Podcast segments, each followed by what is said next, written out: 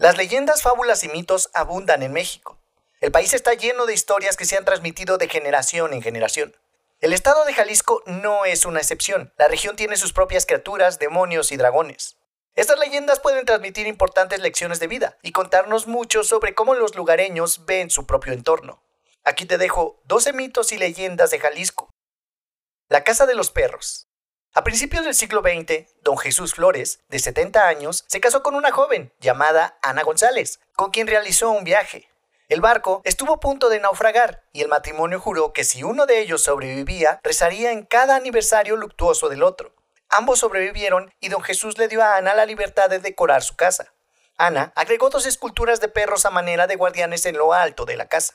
Años después, don Jesús falleció y Ana no tardó en volver a casarse olvidándose de su promesa y abandonando la casa que don Jesús, con tanto cariño, le dejó.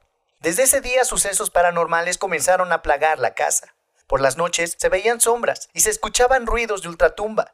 La leyenda cuenta que quien lograra rezar un novenario en el mausoleo de don Jesús recibiría las escrituras de la casa de los perros. Pero como requisito, solo podía llevar una vela para iluminarse y debía ir solo al panteón a las 12 de la noche. Muchos valientes lo intentaron, pero nadie fue capaz de cumplir con la petición. A mediados de los años 90, el gobierno del estado adquirió la propiedad. Aún así, quienes trabajan ahí se la piensan dos veces antes de quedarse en ella por las noches. La pila de las culebras. El pueblo de Tapalpa esconde muchos secretos. No obstante, hay una pila con cuatro serpientes que ha inspirado más de una historia entre sus habitantes. Las malas lenguas cuentan que hace mucho tiempo vivían en Tapalpa cuatro comadres. Cada día se reunían alrededor de la fuente y chismorreaban sobre los asuntos del pueblo. Un día, un indio otomí llamado Macario les advirtió que no debían de hablar de las personas a sus espaldas, pero las mujeres se burlaron de él y siguieron con sus chismes. Macario, ofendido, tomó agua de la fuente y mojó a las cuatro amigas con ella, para luego maldecirlas en lengua otomí. El hechizo transformó a las comadres en culebras de piedra que se enroscaron alrededor de la fuente. Desde ese entonces, las mujeres han estado condenadas a pasar toda la eternidad convertidas en estatuas, incapaces de contar el último chisme sobre los habitantes de Tapalpa. El corazón de Mezquite. En una ladera arbolada del rancho La Corambre, junto a fresnos y huizaches, había un mezquite con apariencia de muchos años. Del tronco, a poco más de un metro de altura, salían tres ramas en forma de triedro invertido. Del centro de esta unión botaba constantemente un líquido rojizo que los lugareños utilizaban para curarse los ojos, jurando tener la certeza de que el fluido no era sino la sangre de Cristo. Curaba por milagro y no por propiedades de optalmía. Intrigados, un grupo de vecinos decidieron explorar el tronco. A los pocos hachazos, las tres ramas se dieron, cada una por su lado, dejando descubierto un corazón, perfectamente formado, un poco más grande del tamaño normal del que late en los humanos. Cuidadosamente fue cortado y llevado en andas por las rancherías. Era la admiración de chicos y grandes. Fue objeto de romerías y otras manifestaciones de culto. Finalmente, fue llevado a las cercanías de Betania, en Jalisco, donde su rastro se fue perdiendo poco a poco. El monstruo del río. Se cuenta que en el río se inicia una cueva que se prolonga hasta el piso de la capilla y tiene comunicación al charco de las pilas, y que dicha cueva sirve de guarida a un monstruo tenebroso, en forma parecida a una serpiente de tamaño descomunal. Muchos son los que dicen que cuando se está celebrando misa, al sonar las campanadas de la consagración, el piso se estremece de manera alarmante, acompañado de ruidos extraños, volviendo a la quietud pasando este momento solemne de la celebración. Algunos de los bañistas que acuden al charco de las pilas a tomar un refrescante baño lo han visto aparecer, emergiendo de las aguas, y pasados unos segundos desaparece, causando pánico entre los presentes que asombrados se preguntan, ¿qué fue eso? Esta leyenda pertenece a la hacienda de Aguacatepec, comunidad del municipio de Atenguillo. El puente del fraile. Se remonta a los tiempos de la colonia. Se desarrolló en el lugar conocido como el puente del fraile, actualmente puente de San Pedro. Cuentan que en el antiguo camino que va a Tecalitlán, para pasar el río, se encontraba un puente de madera, en donde decía la gente se encontraba un fraile franciscano con su amada. Al saberlo, sus superiores deciden comprobarlo, Siguen al fraile y juntos se dirigen al puente. Al ser descubiertos, la mujer se arroja al río que va crecido, pues es la plena temporada de lluvias, en el mes de agosto. La corriente la arrastra y golpea sobre las piedras y nunca más encontró su cuerpo. Al fraile lo ataron a un árbol y tras un pequeño juicio se le condenó a la hoguera. Después de consumada la sentencia, sus cenizas son esparcidas por el campo y el río. Los vecinos dicen que algunas noches se oyen los gritos de dolor del fraile, sobre todo en las épocas de lluvia, cuando el viento juguetea con los sauces de la orilla del río y forma figuras fantasmagóricas. La tumba de Nachito. El Panteón de Belén tiene muchos mitos, pero el de la tumba de Nachito es uno de los más populares. Ignacio Torres Altamirano, mejor conocido como Nachito, era un niño que le tenía pavor a la oscuridad y a los lugares cerrados. Sus padres no podían acostarlo a dormir sin dejar la puerta abierta o una luz encendida en la habitación. Desafortunadamente, a los pocos años de vida, Nachito falleció. El velador del lugar paseaba por las tumbas una noche cuando notó algo extraño. La tumba que pertenecía a Nachito estaba ligeramente abierta. Confundido, el velador colocó la tumba nuevamente en su lugar y se olvidó del asunto. Al día siguiente, al comenzar su turno, no lo podía creer. La tumba volvía a estar abierta. Sin saber qué hacer, el velador pidió ayuda a los padres del niño y estos, al ver el sarcófago, lo entendieron todo. Los padres de Nacho le pidieron al velador que por favor mantuviera la tumba abierta, pues su hijo le temía la oscuridad, aún después de la muerte. Hoy en día la tumba está cubierta de juguetes y regalos a la espera de que Nachito se entretenga por las noches y no salga de su tumba a causar problemas. El monje sin cabeza. Cuentan los pobladores de Jesús María que una noche, hace un tiempo, llegó un sacerdote desde España, que se haría cargo de la iglesia. Hizo su mudanza justo cuando ya no había nadie por las calles. Ingresó al claustro y se sentó en una jardinera. Entonces escuchó un extraño ruido dentro de la iglesia. La falta de luz evitaba que el sacerdote pudiera ver de dónde venía este ruido.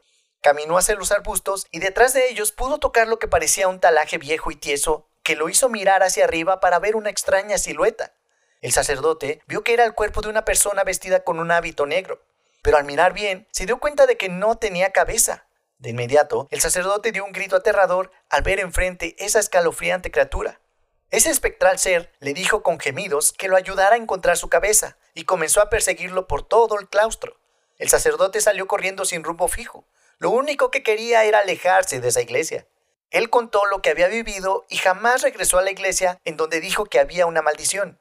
Desde entonces, todos los nuevos sacerdotes que llegan dicen que este fantasma es un padre sin cabeza que los acecha pidiendo ayuda y que quiere quitarles la suya. El charro negro.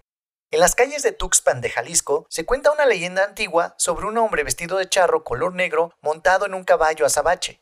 Se podía escuchar a lo lejos las pisadas de los cascos. Quien llegaba a sentir los cascos muy cerca veía la figura sombría. Esto ocurría en horas de la madrugada, y se creía que era el diablo mismo.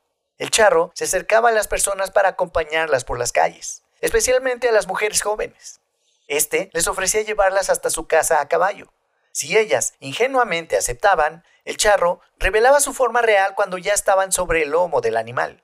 Se cuenta que el hombre crecía dos veces su tamaño y se encendía en fuego, incendiando a su víctima en las llamas del infierno. Ya a partir de este momento, el alma de la chica le pertenecía al diablo. Los rumores dicen que para salvar su alma, las jóvenes tienen que aceptar la invitación, pero sin subir al caballo. Al llegar a su hogar, deben despedirse cordialmente, lo que provoca que el charro se marche en busca de nuevas víctimas. La mujer de la noria. Se cuenta que dentro de la noria que está al centro de la Real Casa de la Moneda, existen cuatro entradas a los incontables túneles que unen los diferentes monumentos históricos, como en este caso, la Casa de la Moneda con la Presidencia y la Casa de la Condesa y la Granada. Se dice que dentro de esta noria yacen los restos de una bella mujer, que una noche comentaba con su familia que se quería casar. Su padre no quería al novio y le prohibió a la hija que saliera de noche. Para asegurarse de que así fuera, la ató a las bases de la noria. Cuando estaba a punto de ser amarrada, se forcejearon el uno con el otro y con un accidentado aventoncito cae la hermosa mujer.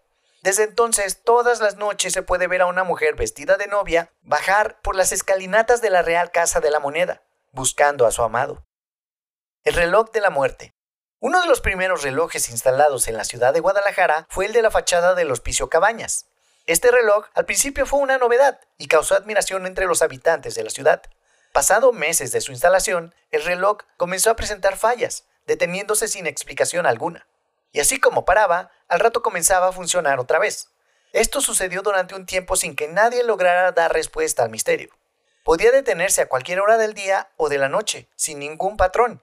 A la par de estos hechos, los pequeños que vivían en el hospicio comenzaron a fallecer.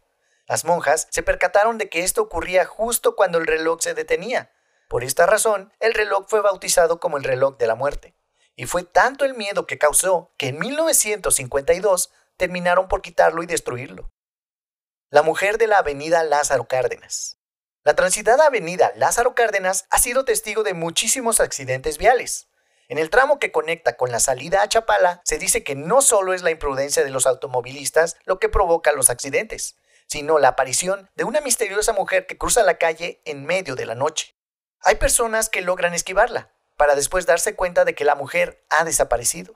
Existen quienes han descrito cómo atropellan a la mujer. Pueden sentir bajo las llantas del coche el cuerpo, y el auto brinca mientras pasa sobre ella. Pero cuando se detienen para inspeccionar el accidente, no encuentran nada. La famosa mujer de la avenida Lázaro Cárdenas ha cobrado decenas de vidas, y quienes han vivido para contar la historia aseguran que se ve como una mujer común, que sale de la nada y cruza la avenida con toda la intención de causar accidentes. Algunos creen que es una mujer liquidada por esa zona que busca venganza. El árbol del vampiro. Hace muchos años llegó a Guadalajara un hombre misterioso, que siempre vestía de negro y solo salía por las noches. A partir de su llegada comenzaron a encontrarse los cuerpos de animales, jóvenes y pequeños desangrados, y con dos pequeñas marcas en el cuello. Las víctimas siempre eran atacadas de noche, por lo que rápidamente comenzó el rumor de que había un vampiro en la ciudad. Los vecinos comenzaron a sospechar del hombre misterioso y un día, hartos de vivir con miedo, decidieron tenderle una trampa y atraparlo. Le enterraron una estaca en el pecho y luego lo llevaron al Panteón de Belén para enterrarlo. Como precaución, pusieron varias lápidas pesadas sobre la tumba del vampiro.